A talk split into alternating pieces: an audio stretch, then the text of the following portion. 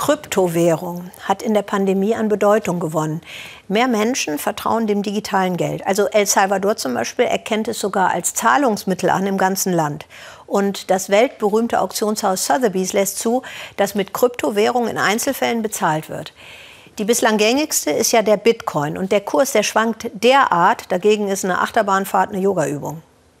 Es ist ein Phänomen, Bitcoin. Ein Finanzmittel, das rein digital funktioniert. Bezahlt wird direkt von Nutzer zu Nutzer, ohne Bank, ohne Staat, ohne politische Regulierung.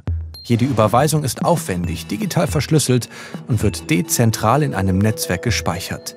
Dieses Netzwerk fußt auf einer gemeinsamen Datenbank. Hier werden alle Transaktionen verwaltet, eine Art riesiges digitales Kassenbuch.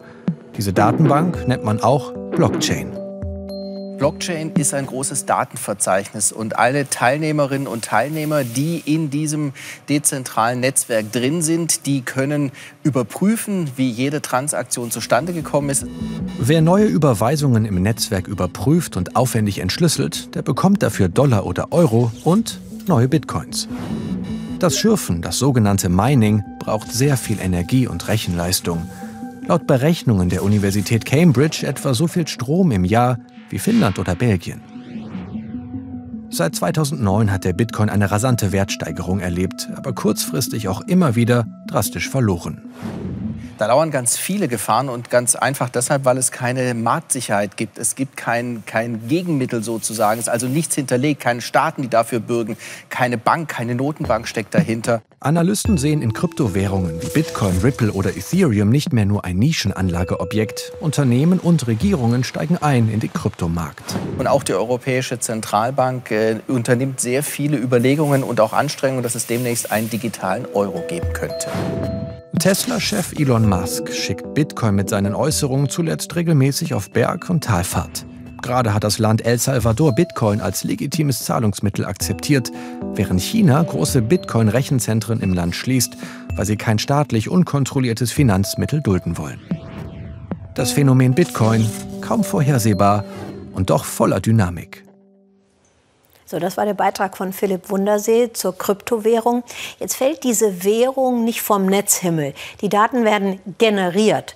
Kryptowährung schürfen, sagt der Profi dazu. Ist jetzt allerdings nicht ganz kostenlos. Was braucht es dafür?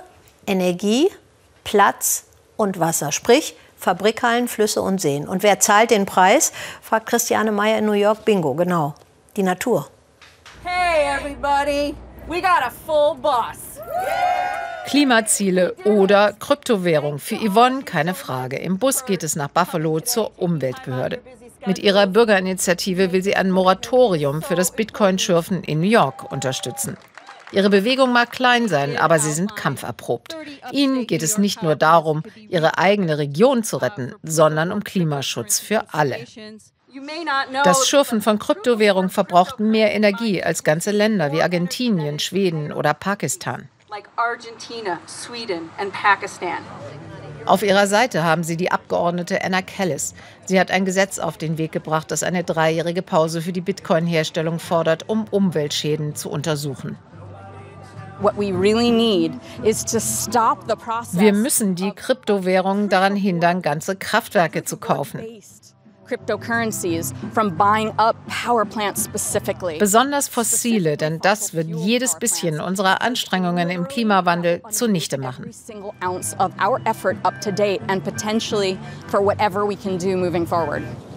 Die Geschichte spielt im kleinen Örtchen Dresden. Hier will man, dass die großen Kryptoschürfer gestoppt werden. Der Seneca-See, etwa vier Autostunden nördlich von New York, ist Schauplatz einer beispielhaften Auseinandersetzung.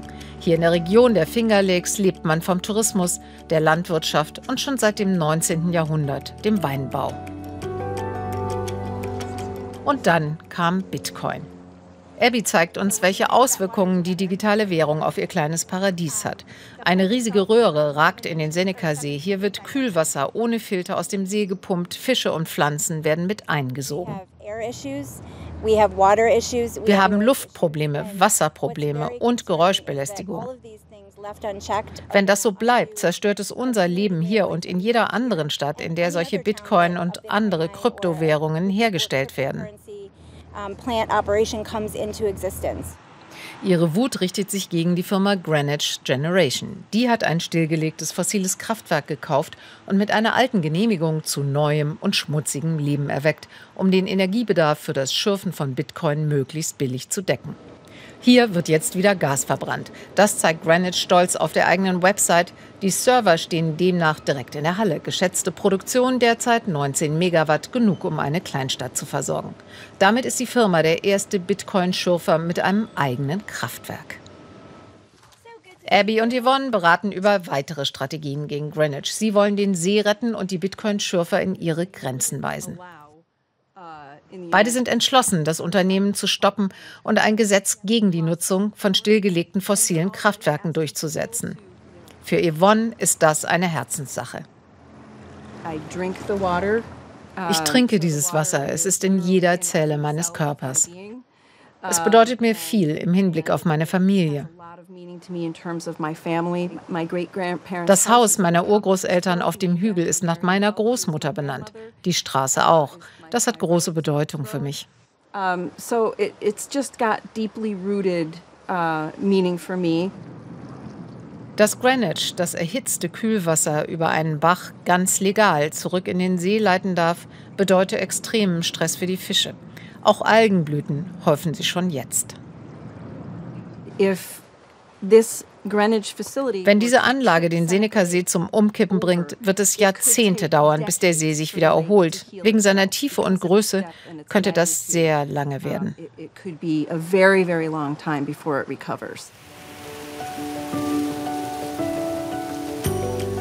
Auch die örtlichen Winzer machen sich Sorgen. Schon seit einigen Jahren wird es immer wärmer. Die Feuchtigkeit ist höher denn je. Es gibt mehr Ungeziefer. Die Herausforderungen für den Traubenanbau sind sowieso schon groß. Dieses Projekt mit der Aussicht, noch mehr Treibhausgase in die Atmosphäre zu blasen, beeinflusst nicht nur den Seneca-See, sondern es wird die Trauben in der Region und darüber hinaus betreffen. Schon jetzt ist die Luftbelastung mit CO2 in der Seenregion durch das Kraftwerk gewaltig.